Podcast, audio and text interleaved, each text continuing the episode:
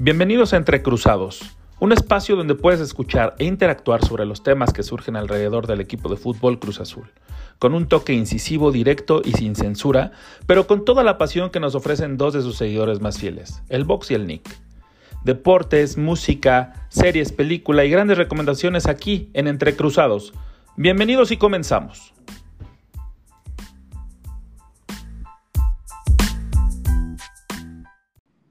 Mis queridos amigos de Sangre Azul, sean bienvenidos al capítulo 10 de este su programa Entre Cruzados, donde hablamos, desmentamos, mentamos este, lloramos, eh, festejamos y todo lo que englobe eh, a la afición cementera sobre nuestro gran querido y equipo Cruz Azul. Y pues para hablar de lo que ha sucedido en la primera jornada de este Guardianes 2021, doy la bienvenida a mi querido compadre, a mi querido Vox. ¿Cómo estás? Bienvenido. Capítulo 10, güey. ¿Qué tal, Nick? Pues ya vamos de gana en llegar al, capítulo 10, aunque no tanto así con el equipo, ¿no? Eh, pues como se veía venir por la falta de trabajo, un mal resultado en Torreón. Un mal resultado que, que empezamos con el pie izquierdo, pero tampoco era como, como muy obvio que viéramos un equipo diferente, a, este, apabullante, ¿no? Un equipo que, fuera una planadora. Tampoco teníamos esa esperanza. A lo mucho teníamos como ese pronóstico del empate, ¿no? De traernos un punto a casa, pero la verdad es de que se vio mm, peor de lo que esperábamos. Sí, yo creo que más que nada la decepción viene por la alineación, ¿no? La alineación de los eh, tan rechazados Cata y Domínguez y Corona y digo, tan rechazados con, con justificación, ¿no? Dado que han fallado demasiado en los momentos cumbres y era algo que, que, la gente, la afición sí esperaba que ya no estuvieran más. Entiendo la parte de, Reynoso, ¿no? La parte del técnico, decir, oye, no tengo armas, ¿no? O sea, sobre todo en la central, no tiene mucho con qué jugársela, está Josué Reyes, sí, pero pues básicamente es un, es un volado, ¿no? Ahí Reyes en la central.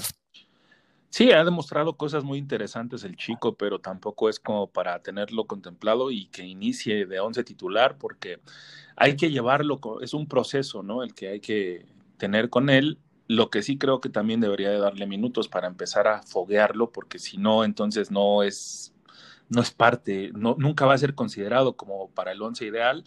Y sí, como bien dices, Cata y Corona eh, siguen en la alineación y me parece que no nada más ellos, sino muchos jugadores que siguen mostrando un pésimo nivel, siguen premiándolos con, eh, con la titularidad, ¿no? Y eso en gran medida también es a que, pues, no hay más de dónde echar mano, ¿no? O sea, decían que, por ejemplo, eh, tenemos este tema que, que, igual y lo vamos a desmenuzar un poquito más adelante, pero tenemos a Misael y tenemos a Alexis Gutiérrez, que tanto hemos insistido acá, y toda la afición los reclama y los pide, pero pues llega otro técnico y siguen en la banca, ¿no? O sea, yo no entiendo el por qué, eh, por ejemplo, jugadores que no han, que no han demostrado eh, estar en gran nivel, siguen teniendo la titularidad. ¿Será por el nombre? ¿Será porque los convencen? ¿Será porque hay una mano ajena al tema deportivo? ¿no? O sea, me refiero a la nueva directiva, a los que determinan.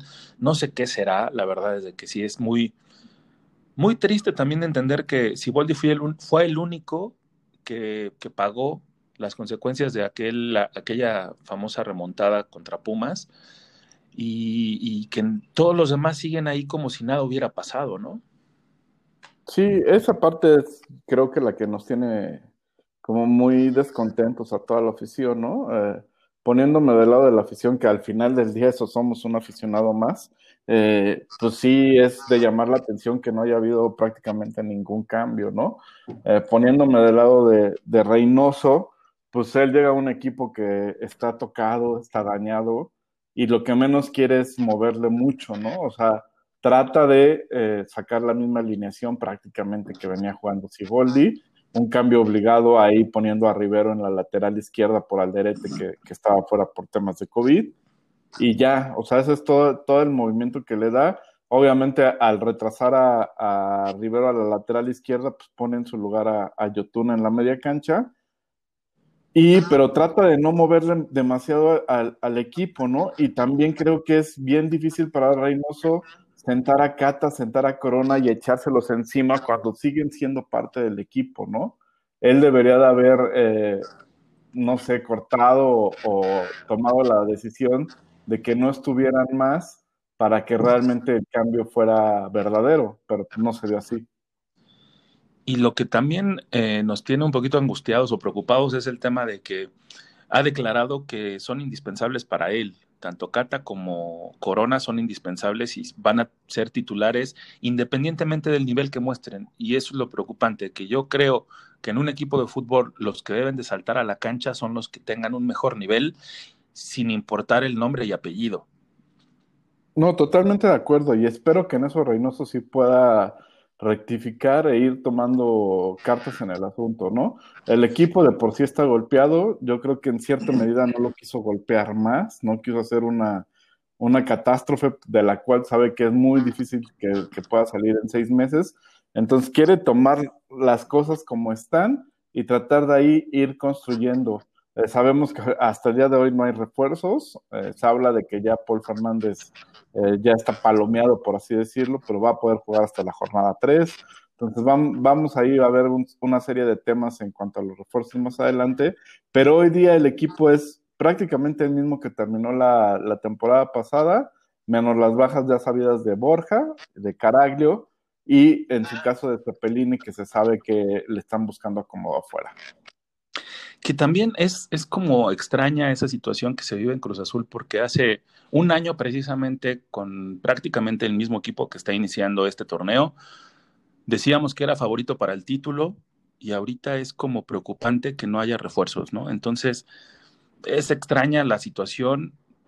Yo creo que sí, en gran medida es eh, con, con, el tema eh, mental que están muy dañados, el 4-0, o sea, imagínense, si a nosotros nos echan carrilla, imagínense cómo les estará yendo a ellos, ¿no? Y, y luego el peso de tener encima la afición como el Cata, y yo no estoy justificándolos en absoluto, nada más que sí creo que hay que considerar todo el contexto para poder comentar y analizar un poquito más el accionar que a mí en el primer tiempo me parece que hubo ímpetu, hubo ganas, pero mm, con eso no se ganan los partidos, ¿no? Y ya en el segundo tiempo se me hizo un, equipo muy soso, sin variantes, este, que no sabían ni qué, ni a qué estaban jugando, a pesar de que llevan ya un buen tiempo, al menos un año, año y medio, jugando juntos.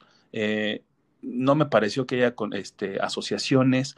Eh, los cambios llegaron muy tarde, también eh, eso me preocupa en esta en este partido inicial de Reynoso, si algo que le, criticábamos a Siboldi era que tardaba demasiado en reaccionar en los partidos y Reynoso estaba peor, creo, porque reaccionó hasta el minuto 80, ¿no? Donde hizo los cambios, eh, metió a Santi Jiménez, que también es un chico que va, va eh, arrancando su carrera, digo, eh, no es eh, alguien que, que, marque la diferencia en un partido, junto con Alexis Gutiérrez que entraron y, la verdad es que no se vieron porque el equipo en general no se ve, ¿no? El piojo está perdido, el cabecita estaba como muy aislado, la cancha, la media cancha estaba totalmente rota, eh, no había como esa profundidad que te pueden dar, o sea, no, no hay no le veo por dónde. Sí espero que con Aldrete eh, ya en la titularidad tengamos un poquito más de salida por la banda derecha. Eh, pero la verdad es que no hay, no hay mucho eh, y es triste, es triste ver en ese nivel al Cruz Azul y es triste ver a una institución como, como, como esa con esos problemas, ¿no? Sí, claro que va a ser siempre triste ver al, al equipo perder y ver al equipo que no carbura, pero sí tengo la esperanza que Reynoso en algún momento de, la temporada los va a hacer funcionar. Acá el tema va a ser eh, que no se meta en una espiral descendente, porque ahí de por sí los medios no, no nos sueltan, pues menos lo van a soltar y ahí sí puede haber eh, mucho peligro, ¿no? Esperemos que contra Puebla, eh, creo que es un rival súper a modo desde que está estrenando técnico, desde que la plantilla del pueblo es muy limitada, desde que Reynoso los conoce muy bien. Entonces es un, es un rival muy a modo para que se le pueda ganar y siempre es más fácil ir cambiando eh, con triunfos, ¿no? con triunfos puedes eh, empezar a trabajar realmente este equipo, que yo sí creo que hasta dentro de un mes se va a ver más o menos la mano de Reynoso y falta ver en qué momento llegan los refuerzos, ¿no? ¿En qué momento del 2021 va a llegar el refuerzo? No lo sabemos, güey, pero este, esperemos que lleguen pronto.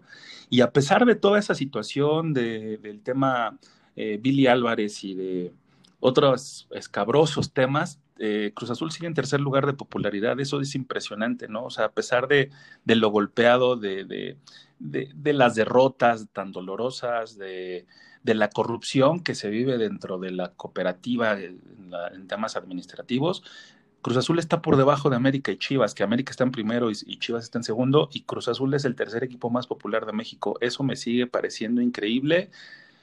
Y qué bueno, ¿no? O sea, porque pues, soy aficionado a azul, y, eso demuestra que hay mucha gente que todavía creemos en este equipo, independientemente de los logros que han tenido los este, piporros, ¿no?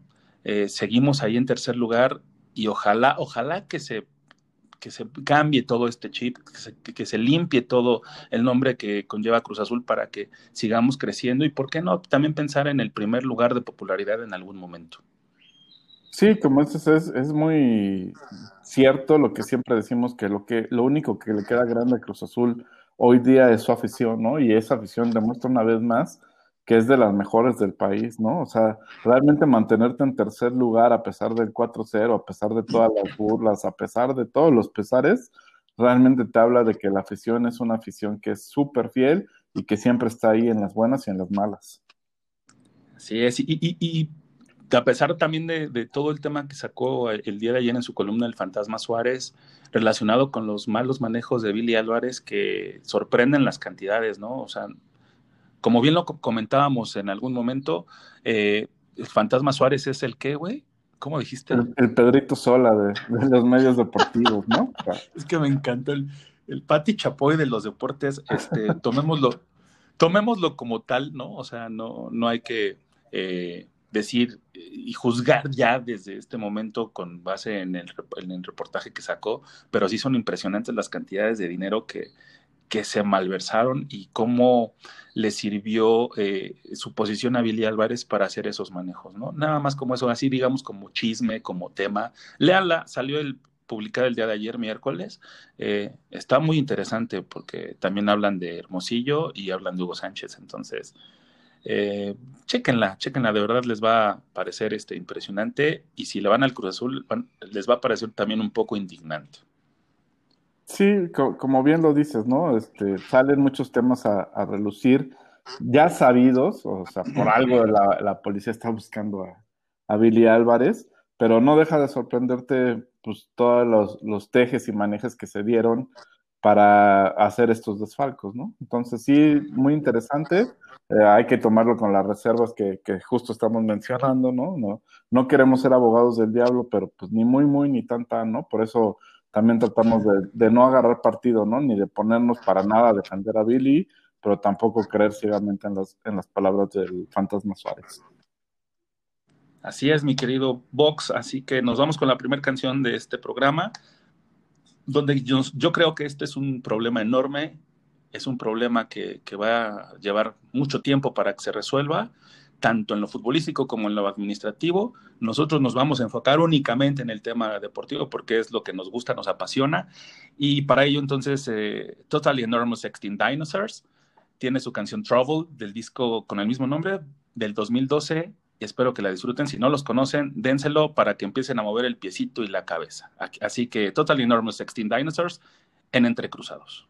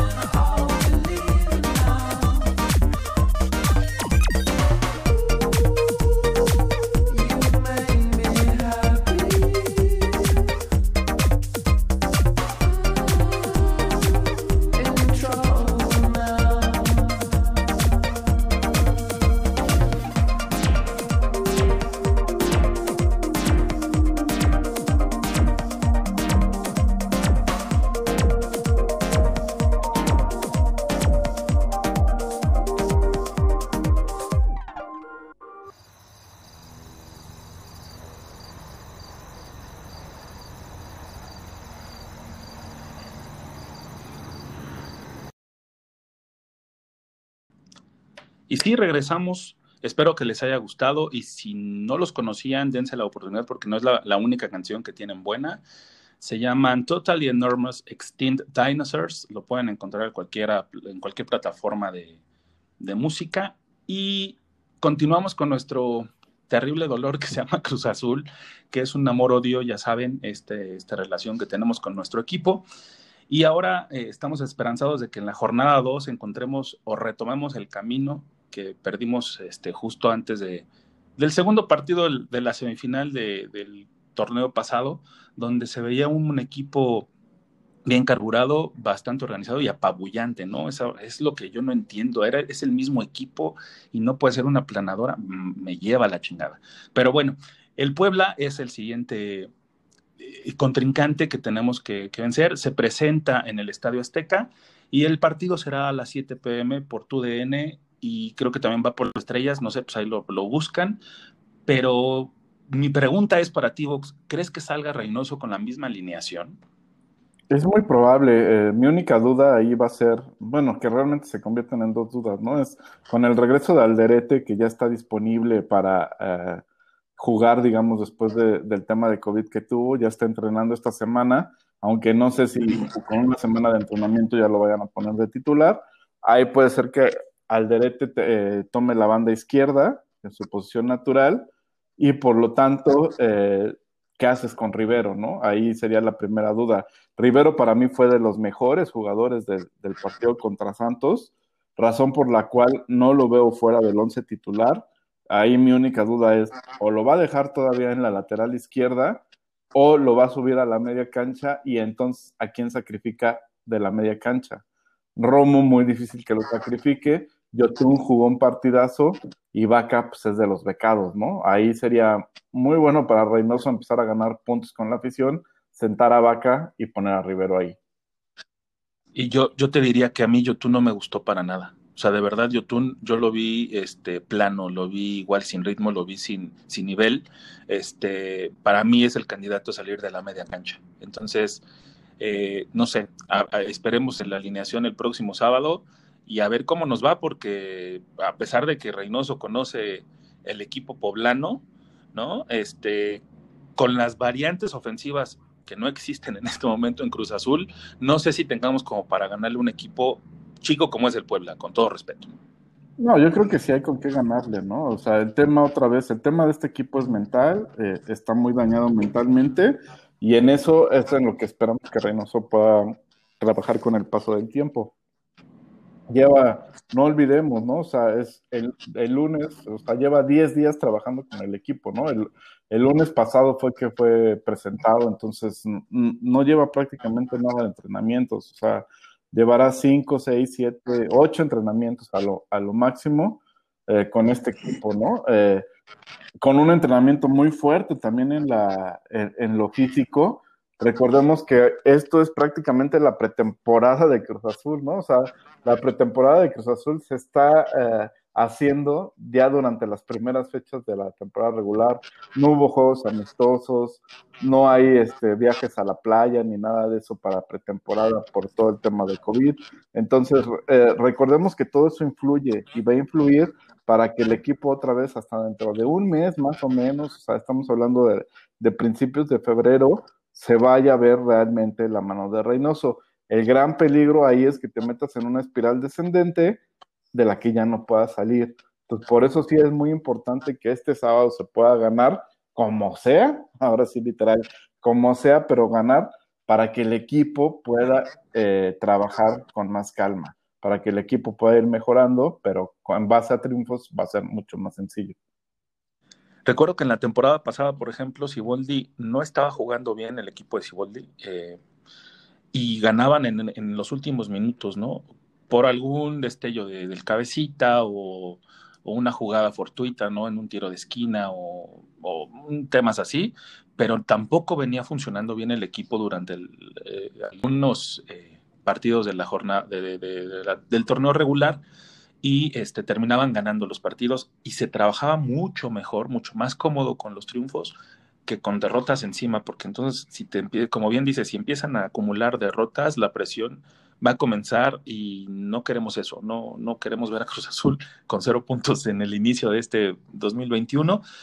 Y, este, y también un tema preocupante es, ¿crees que en este torneo lleguen los refuerzos? Porque eh, vamos a empezar la jornada 2, ¿no? Ya estamos a escasos dos días y siguen sin presentarse nombres de refuerzos como para la defensa central, por ejemplo.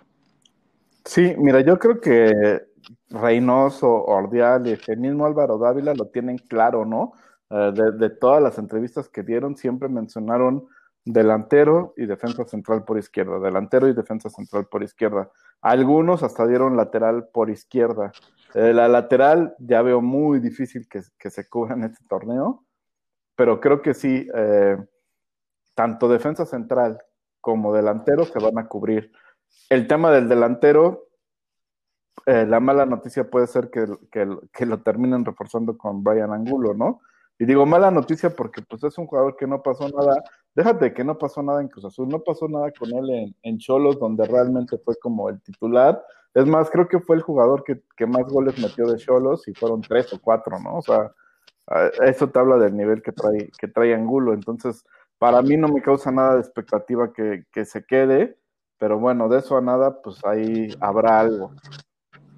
Y del defensa central, pues sí o sí tiene que ser alguien de afuera, ¿no? O, sea, ahí sí creo que pueden ir por alguien de afuera. No esperemos a alguien rimbombante otra vez. Eh, creo que ya no va a haber esas contrataciones de millones de dólares. Seguramente van a buscar a alguien que venga a préstamo con opción de compra de un equipo chico de Sudamérica, donde para ellos sea un ingreso seguro. Pero pues ya es hora de que, se ve, o sea, porque tienes a los delanteros, tienes a Montoya, tienes a Cuco Angulo, tienes a, a Cepelín incluso, ¿no? Tienes a, a, Paul Fernández, que ya se supone que va a estar listo para la fecha 3. Pero en la delantera están todavía analizando eso, pero en la central yo no veo a nadie que, ni siquiera un, a alguien, a, un supuesto, ¿no? Eh, me parece que sí ya deberían de tomar acción la, directiva encabezada por Álvaro Dávila para traer ya al central, porque sí se necesita, porque si lo traes en la fecha 5, en lo que se acopla y en lo que ya nos llegó la liguilla, güey, entonces deben de, de, tomar acción ya en este momento. Si es que Brian Angulo va a ser el tercero, entonces sería una gran oportunidad para Santi Jiménez de mostrarse como el segundo eh, delantero del equipo. El primero sabemos que es cabecita, pero me parece que sí, ya es momento de que tomen acción. Y otra cosa que también me, llama mucho la atención, como lo comentamos en el primer bloque, es el tema de Misael Domínguez y Alexis Gutiérrez, ¿no? Que es el tercer técnico que llega, o sea, estaba Caixinha, está Siboldi y ahora está Reynoso y no los pone de titulares, ¿no? O sea, el primer equipo, el primer partido, obviamente que Reynoso lleva nada más un partido, esperemos a ver qué sucede en este segundo partido, pero no los toman en cuenta ni siquiera para hacer un cambio que, haga una diferencia, ¿no? Y darles más minutos, eso toda la afición lo exigimos y reclamamos y tal parece que no, nunca nos escuchan. Sí, tal cual lo mencionas, ¿no? Es, resulta toda una incógnita, ¿por qué no le dan más minutos? ¿Por qué no los meten juntos? Porque siempre que entraron juntos hacen diferencia, se entienden muy bien estos chavos, ¿no? Entonces debería ser ya un, cambio de librito, ¿no? Al, por lo menos los últimos 30 minutos van los dos dentro, eh, en, pareja, sí. Y, por lo menos darles esos 30 minutos para mostrarse, para cambiar los partidos. Y máxime cuando vas este, perdiendo, creo que debería ser un revulsivo sí o sí, cuando vas perdiendo o empatando un partido y que lo buscas ganar, ¿no? Y además de eso, o sea, como bien dices, 30 minutos, no 5, no 10. O sea, ¿qué puedes hacer en 5 o 10 minutos? Sí, nada, o sea, realmente no pueden aportar nada en 5 minutos, entonces si hay que darles 30, creo que es muy importante que los metan juntos porque ellos dos se entienden muy bien y que aparte que justo lo que mencionamos ahorita, el equipo está en pretemporada, entonces los jugadores se funden mucho más rápido que ya cuando estás en las instancias finales, en una liguilla, etcétera. Ahorita los cambios máxime hoy, hoy en este momento, en estas jornadas, los tienes que meter mucho antes, ¿no? Para darle esa frescura al equipo. Eh, Yotun que mencionábamos hace rato, que, que a mí sí me gustó en lo particular, me gustó, pero es una realidad que se fundió y por eso lo sacan, ¿no? O sea, termina el cuate totalmente fundido donde se veía que no había corrido así desde hace no sé cuánto tiempo y, no, y no da el ancho para aguantar los 90 minutos. Entonces eso también eh, Reynoso lo tiene que tener en cuenta, sobre todo con estos cuates que son motorcitos en, en el equipo y refrescarlos. Si tienes a dos chavitos ahí que los puedes refrescar muy bien, que cumplen con unas funciones muy específicas. Sí, eh, se dice de Misael que por eso no entraba con Caiciña, porque no defendía nada, por su, por su altura, etcétera, etcétera. Pero bueno, aprovechalo a lo, a lo que sí, ¿no? Está el ejemplo de, Ricky Puig en, Barcelona y muchos más de cuates que no miden el, el cuate de Santos, que vamos a hablar un, un, poquito adelante de la Libertadores, igual de chaparrito que, que Misael y con un fútbol impresionante, ¿no? O sea.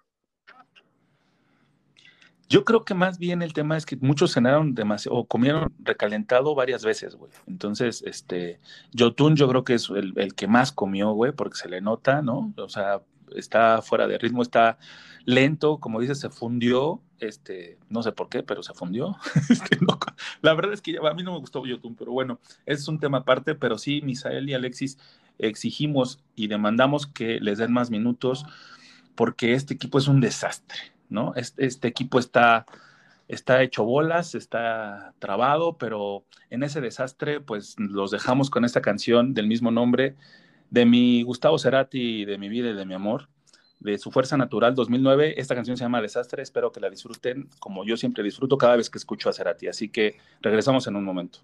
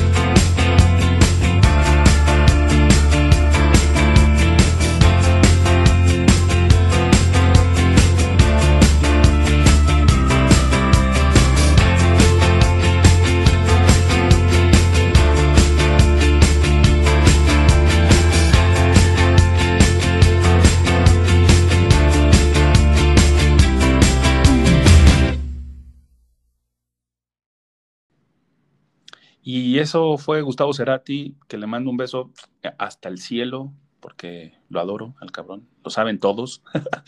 Pero bueno, hablemos ahora de, otros, eh, de otras latitudes, de otros lugares donde el fútbol también es apasionante. ¿Y qué juegos nos regaló la semifinal de la Copa Libertadores? De verdad que fue una locura. Emocionantes hasta decir basta. Yo creo que fue más emotivo el partido de River Plate contra Palmeiras que el de Boca contra Santos, pero sí nos deja un sabor de, de querer regresar a sentir esa, esa magia que, vivimos los que tuvimos oportunidad de disfrutar a Cruz Azul en el 2001, ¿no? De aquella Libertadores tan mítica donde llegamos a la final y íbamos eliminando y eliminando a argentinos hasta que llegó la ronda de penales donde pues valió madre, ¿no? Ahí sí ya este, no tuvimos más, que cosa curiosa, hay que mencionar que los únicos que fallaron fueron extranjeros, los mexicanos metieron goles en la tanda de penales, pero bueno, eh, me parece que River Plate tenía una oportunidad enorme de dejar fuera y de remontar un 3-0 que tenían encima que les metió Palmeiras como local y se vio la pasión, la garra y, ese sentimiento que se le debe de poner, ¿no? O sea, los huevos que se le deben de poner cuando estás defendiendo una playera. Eso lo tiene River Plate, a diferencia de cómo jugó Boca, Boca Juniors, ¿no? Que se murió de nada. Sí, tal cual lo mencionas, ¿no? Las, las noches de emoción de la Copa Libertadores creo que son inigualables, ¿no? Eh, ha habido un debate muy fuerte en, en, redes sociales, en medios de comunicación, sobre el nivel futbolístico de la Copa Libertadores versus otras ligas, versus otras competiciones.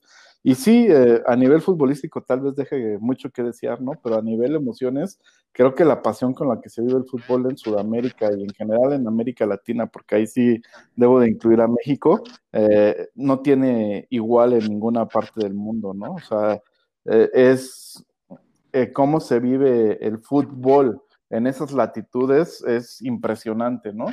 Eh, aún sin gente en la cancha, ¿no? Por todo este tema del COVID, sin gente en las tribunas, perdón, eh, se veía la pasión que, que, le metían los jugadores, el entrenador, cómo celebraban los goles, cómo, cómo pedían las faltas, cómo el bar, el dichoso bar, ¿no? Eh, sí, un mundo de diferencia para mí entre lo que fue el partido de River Plate contra Palmeiras, contra el de Boca Juniors, contra Santos, ¿no? Dos equipos totalmente diferentes, hace un par de años, si no mal recuerdo, que jugaron la final de la, de la Libertadores, donde River Plate vence a, Boca Juniors. Y en esta ocasión eh, se vuelve a ver que River Plate es un equipo muchísimo más hecho, que Gallardo está hecho un monstruo, ¿no? Si alguien puede convencer a sus jugadores de dar una remontada, sí es, es Gallardo, y la verdad es que solo el Barça los impidió, ¿no? Fuera de eso, hubieran pasado 4 5-0 sobre Palmeiras. Y hay mucha gente que está diciendo que, quiten el bar porque este, le quita ese, se paró mucho tiempo, ¿no? En, cuanto se analizaba la, jugada, este, creo que fueron como cinco minutos en, tomar la decisión de si era o no, no si, era o no era penal, de si era o, era o no fuera de lugar. Este, sí me parece uno de los partidos más memorables que puede tener la Copa Libertadores de los últimos años, ¿no? Porque tiene muchos. Y este, y ojalá hay algún momento lleguemos otra vez a la Libertadores y ojalá, este es mi sueño húmedo, eh, veamos un, en algún momento a Gallardo dirigiendo al Cruz Azul. Eso sería brutal, güey. Sí, no manches, ¿no? O sea, eso sí nos aseguraría el regreso a las grandes ligas. lo firmo y lo firmo siempre, ¿no? O sea, Gallardo en Cruz Azul haría este equipo grande, enorme otra vez.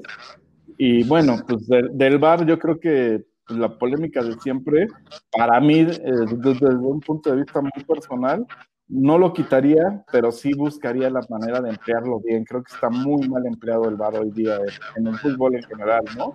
Si tú ves, por ejemplo, una NFL, ¿no? Que también se equivoca, que también tiene muchas, muchas fallas y todo, pero tiene una regla básica que es, si no hay evidencia contundente que te demuestre que lo que se marcó en la cancha es diferente, no, lo, no, no revoques esa decisión. Y creo que eso es lo que le hace falta al fútbol, ¿no? El VAR te debe de servir para anular errores eh, garrafales del árbitro, ¿no? errores drásticos, no si por un centímetro quiera fuera de lugar, no, no, no, de verdad. Sí, a mí también me parece inaudito que hayan marcado fuera de lugar en esa jugada. Este, pero bueno, se marcó y ya es una final brasileña. Todo el mundo sabe que, bueno, yo soy eh, aficionado de Boca Juniors, que la verdad sí, este, el equipo está para dar pena y que lo impresionante es que mucha gente, muchos seguidores de Boca, eh, andan reclamando el regreso de Paul Fernández. Ojalá y eso funcione aquí en el Cruz Azul y que Paul nos regale ese fútbol que, tanto tiene en los pies para que el equipo levante. De verdad, ojalá y que Paul pueda mostrarse y que sea la revelación de este torneo, porque yo no entiendo por qué lo dejaron ir. Hemos hablado en repetidas ocasiones de Paul Fernández. Obviamente tampoco es un futbolista que te marque diferencia, no es un Romario, por ejemplo, ¿no? Pero sí, sí te da esa clase, sí te da ese fútbol que necesita ahorita Cruz Azul para conectar la media cancha con su delantera. Me parece que puede funcionar bastante bien. Y ojalá, ojalá que este que pierdan los dos brasileños, ¿no? ¿Tú con quién vas en la final, güey?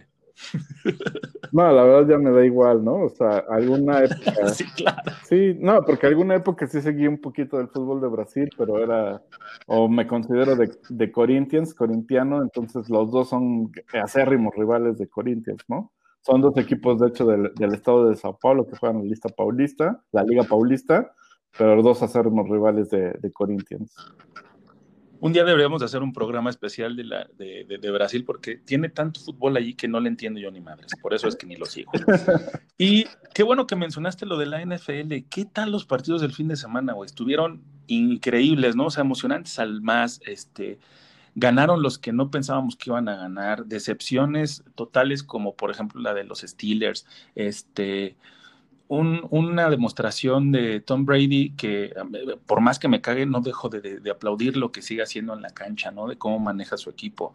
Este, no sé, emociones así a, flor de piel, la verdad es de que eh, para mí tuve dos, dos este, sorpresas ahí, ¿no? Con, con los Rams y con eh, los Browns, ¿no? Que, que, que le dieron la vuelta a unos Steelers que, al principio de la temporada todo el mundo los veíamos en el Super Bowl y gran decepción, pero fueron, fueron grandes partidos y ya estoy ansioso del siguiente fin de semana. Sí, la NFL siendo la NFL, ¿no? O sea, es una de las grandes y mejores ligas del mundo en cualquier deporte.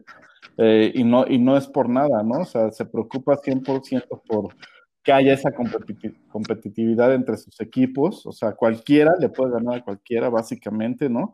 Vimos en la temporada regular a los Jets al final ganarle ahí un par de partidos a equipos que nunca esperabas, y eh, básicamente con el tope salarial y, lo, del draft, ¿no? Es, eso es lo que hace la NFL para que todos los equipos tengan un nivel muy parejo, ¿no? Eh, cosa que no sucede pues en ninguna otra liga del mundo, ¿no? Donde básicamente los grandes equipos de abolengo siempre roban, ¿no? Llámate Real Madrid, Barca, Bayern Múnich, etcétera, etcétera, etcétera, ¿no? Aquí un equipo un día está arriba, al otro día está totalmente abajo, le pasó a los 49 esta temporada, y, y seguramente la que sigue otras van a estar arriba, y así, porque así es la, la NFL, y como dices, eh, nos, nos permitió disfrutar de grandes, grandes partidos, ¿no?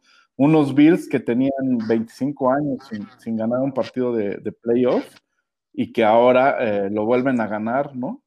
contra los Colts, a pesar de un gran partido de, Philip Rivers con, con, muchas yardas por aire, pero los Bills se terminan imponiendo, ¿no?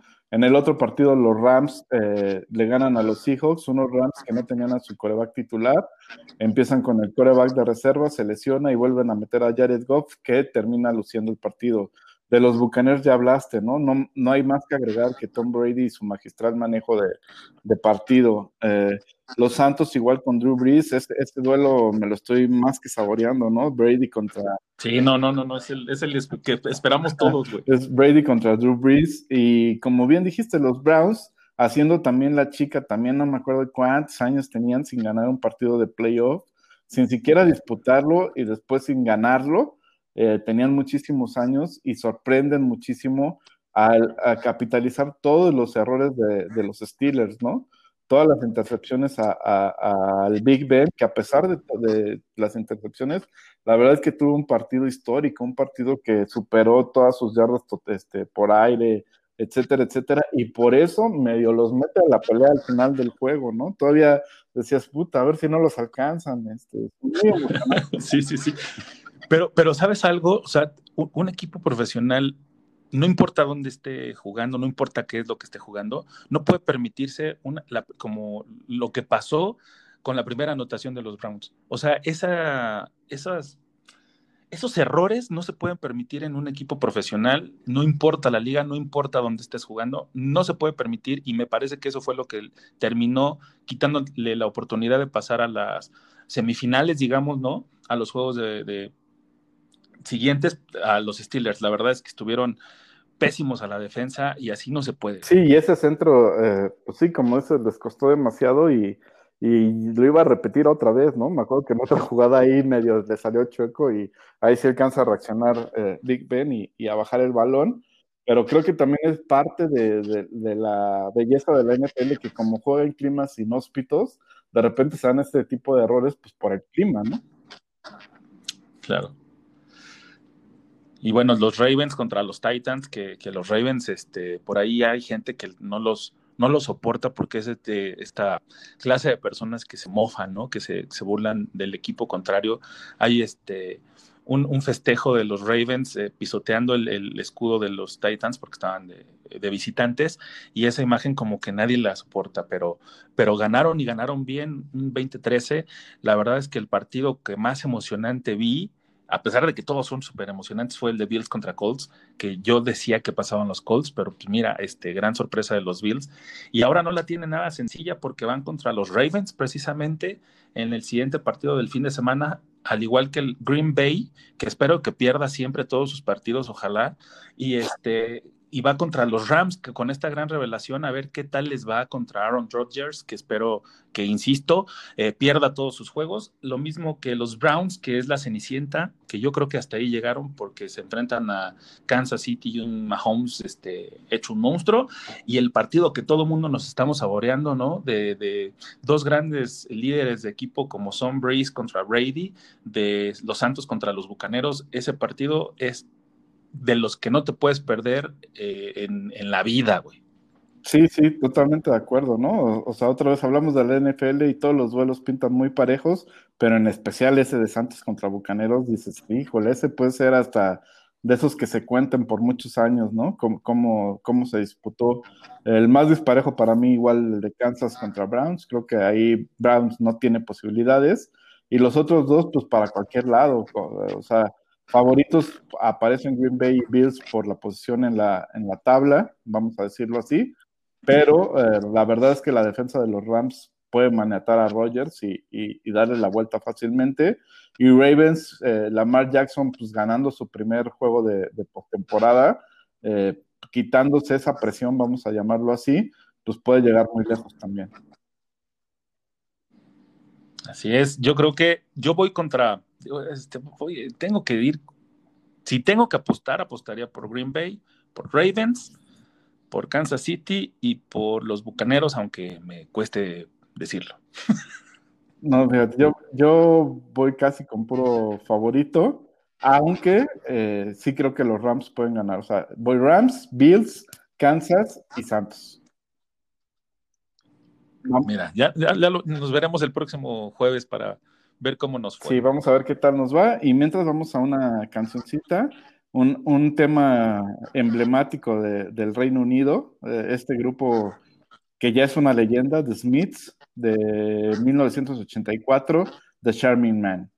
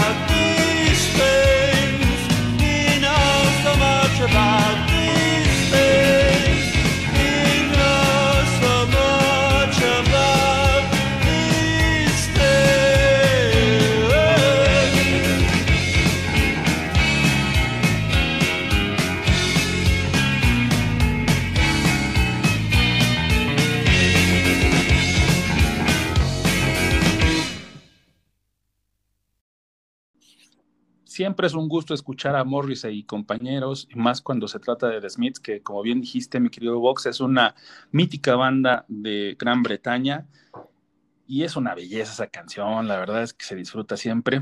Y bueno, pasemos a nuestra sección de recomendaciones y entretenimiento, que en primer lugar yo les voy a recomendar, y ya espero yo con ansias porque soy gran fan de, de Marvel, del universo cinematográfico de Marvel, esta serie, esta primer serie que nos tiene eh, eh, planeadas, ¿no? Disney Plus, que es WandaVision, donde la historia yo no sé cómo vaya a estar, porque la sinopsis nos dice que es después de, los eventos de Endgame, pero después de los eventos de Endgame, este Vision ya no existe. Entonces, ya no sé, a ver qué, qué nos tiene de sorpresa esta serie, que va a constar de nueve capítulos y ya forma parte de la fase 4. Sabemos que eh, eh, el, universo cinematográfico de Marvel se, secciona por fases.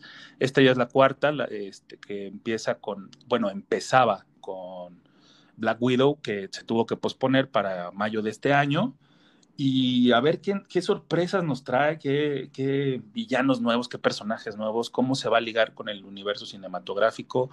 Eh, es la primera, insisto, de, de, muchas series que vamos a ver en, este, en esta plataforma de Disney Plus, donde también vamos a ver a, al Soldado del Invierno con, con, Falcon, este, donde también estamos esperando la de Loki, donde también vamos a ver este, algunas otras producciones que ahorita no las tengo en la memoria, pero que me emociona mucho porque sí, insisto, soy gran fan de, esta, de, este universo de cómics pasados al cine y a ver qué tal, qué tal nos sorprenden con, esta producción. ¿Tú, a ti te laten los cine de, Marvel, mi querido Vox?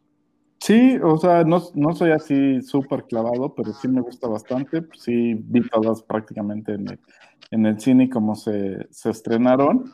Y aquí lo, lo, que estaba tratando de buscar y que tengo una duda, a ver si tú me sacas, si es el mismo creador de, de Avengers, que es este cuate, ¿sabes cómo se llama? ¿De Avengers? De las películas me refiero, ¿eh? Obviamente no de los cómics, sino... Eh. Jean Favreau. Ajá, Jean Favreau es quien hace la serie. No, no, no, no, este es otro. Este, la verdad ahorita ya no tengo el dato, pero te lo debo y me lo llevo de tarea, pero sí, este, yo estoy esperanzado de que sea una producción de calidad a lo que nos tiene acostumbrados este, Marvel, pero sí me, causa mucha expectativa. Eh, no la van a soltar de fijo, van a estar sacando un, capítulo por semana, eh, a ver qué tal nos va. La verdad, a mí el tráiler no me llama mucho la atención, pero hay que verla porque le va a dar continuidad a las historias. Entonces, a ver qué tal, ¿no? A ver qué tal nos va con WandaVision. Sí, te preguntaba por favor, porque la verdad el, trabajo que hizo con, con, Mandalorian fue espectacular, ¿no? O sea. Sí, se pasó de lanza y ese güey. Si lo hubieran dejado hacer la, la, saga de, Star Wars, la 7, 8 y 9, hubiera sido otra historia, ¿no? O sea, totalmente diferente. Es un tipo que de verdad, qué talento tiene. Sí, sí, yo no sabía, por ejemplo, mejor dicho, yo no me acordaba que él hizo las dos primeras películas de Iron Man, por ejemplo. Sí, claro. Y son, son buenísimas, ¿no? La primera te, emociona y tú ya te quieres ir a comprar y a conseguir la armadura de Tony Stark, güey. Sí, realmente, o sea, creo que a él se debe el, éxito cinematográfico de Marvel que, que ya conocemos en, estos tiempos modernos, ¿no? Si tú recuerdas antes eh, los Vengadores y todo eso eh, se limitaban a, ciertas caricaturas, a, ciertas cosas, pero muy puntuales en televisión. Nunca habían tenido un, triunfo o una, eh, digamos, una irrupción en el cine como la tuvieron a raíz de que John Favreau agarra los hilos de, la franquicia, ¿no? Sí, con Mando sí lo hizo espectacular. A mí me parece una de las mejores series que han sacado después de, de Star Wars, ¿no? O sea, ni siquiera las primeras tres películas de la saga, ¿no? Este, que sacaron y que después volvieron a, a retrabajar con los avances tecnológicos me parecen atractivas. Sí está interesante ver cómo Anakin Skywalker se vuelve eh, Darth Vader, ¿no? Está padre esa historia, pero me parece que sí quedó mucho de ver junto con las otras de la, del negrito y la otra chava que no me acuerdo cómo se llama. The Rey. Este, y fíjate, o sea, ni siquiera me, atraparon tanto. Tuve que ver la, última porque para ver cómo terminaba, pero en realidad no, no me parecieron atractivas y a diferencia de Mando que sí está súper chida, ¿no? Pero mijo, dinos qué tienes para recomendación. Sí, yo me voy a ir por otra línea totalmente diferente, ¿no? ahora lo que les voy a recomendar es una película, una película que se estrenó en HBO hace poquito, una película del 2020 que se llama Emma, que es protagonizada por esta Anya Taylor Joy, la actriz que está de moda a raíz de su trabajo en, Gambito de Dama. Es una película basada en una novela de Jane Austen. Jane Austen es la escritora esta de eh, británica que escribe historias del siglo pasado, muy románticas, tipo Orgullo y Prejuicio, Sensatez y Sentimientos. Entonces, esta historia va en esa lead, eh, una historia eh, en la Inglaterra del siglo pasado, eh, con mucho romance, y con esta Anya Taylor Swift, la verdad, Anya Taylor Joy, perdón, eh, muy, muy bien en su papel eh, de Emma. Entonces, no, está de más que la vean y que pasen un, un rato divertido y disfruten de esta hermosísima dama, ¿no? Fíjate que no la he visto, pero Anya Taylor me parece una de las actrices en ascenso con mucho talento. Entonces me la voy a dar este fin de semana. No a Ania, ¿no? Este. ¿Por qué no? Sino a Emma. Me voy a dar a Emma a ver qué tal está. Este. Como bien dices, es una comedia británica. A ver, eh, yo no la he visto. Si la recomiendo, la, la, voy a ver, a ver qué tal pero Ania sí tiene un trabajo espectacular. Te digo, yo la conocí en La Bruja, que si no la han visto es súper recomendable, con un final apabullante y, después la bien fragmentado donde eh, se lleva todas las palmas el actor, que no recuerdo cómo se llama, el que hizo Charles Javier, ¿no? En X-Men, de la nueva generación. ¿Tú sabes cómo se llama? No, tampoco. No, se me fue el nombre. Pero sí, sí, no, son, malo para los nombres, este, pero sí, eh, hay que dársela este fin de semana junto con el, el, pedido de un producto que va a salir, un disco, discazo, ¿no? Que a mí en lo personal me, encanta, que es el vinilo doble de confort y música para volar, el MTV Unplugged que, que hizo Soda Stereo en Miami hace muchos años, no me acuerdo, ahorita les voy a decir el año, pero este, van a sacar una versión eh, en vinilo donde va a haber una edición especial de dos vinilos transparentes. Entonces, este, sale para el próximo 22 de enero. Yo nada más les digo que mi cumpleaños está cerca, es el 24, entonces, si no saben qué regalar o si quieren darme ese gran bonito detalle, bienvenido sea, pero si no, cómprenselo ustedes, disfrútenlo. Allá en el 96 es, este disco de Soda Stereo que, que tiene unas versiones, unas reversiones increíbles y un final, este, de, dioses, ¿no? O sea, yo no les puedo, no puedo ser objetivo con, con Soda Stereo, pero sí les digo que eh, la versión, por ejemplo, de Un misil en mi placar no tiene nada que ver con la primera versión, la versión original. Y en la ciudad de la furia con Andrea Echeverry, ¿quién no la ha escuchado y quién no la ha disfrutado con esos efectos que se aventaba Gustavo en la guitarra, que duraban así como, como miles, le daba un rasgueo y duraba como toda la canción, ¿no? El, eco del, sonido. Entonces, eh, ya me lo estoy disfrutando en, en, en vinilo, ¿no? Mijo, hay que tenerlo, güey. Sí, se escucha muy bien, ¿no? Ya 25 años, ya cómo pasa el tiempo. De verdad, wow. Ya estamos rucos, hashtag. Como este meme, un día eres ruco y al otro eres población de riesgo. Sí, güey, no, yo por eso ni salgo, güey, más que a las tortillas y eso a veces. Este, pero sí, hay, hay, que estar al pendiente. No sé si también se vaya a editar en México esta versión, bueno, este, esta edición de LPs, pero sí debe de estar dentro de la colección. Habrá que conseguirla. Y si no la pedimos, güey, o sea, ahorita ya se puede todo, ¿no? Y también este, hoy es cumpleaños de nuestro querido Dave Grohl, y que cumple ya, imagínate, si nosotros estamos chavorrucos, ese güey cumple 52, o sea, ya es este casi, casi ocho años ya para que le den su, tarjeta del INAPAM. Sí, pero bueno, ¿qué, qué, nivel de músico, ¿no? Ya quisiéramos nosotros estar en esas, en esas líderes de Dave Grohl, el tipo de música que ha hecho, los grupos a los que ha pertenecido. Y justo vamos a, escuchar una cancioncita, ¿no? De, de, uno de sus proyectos.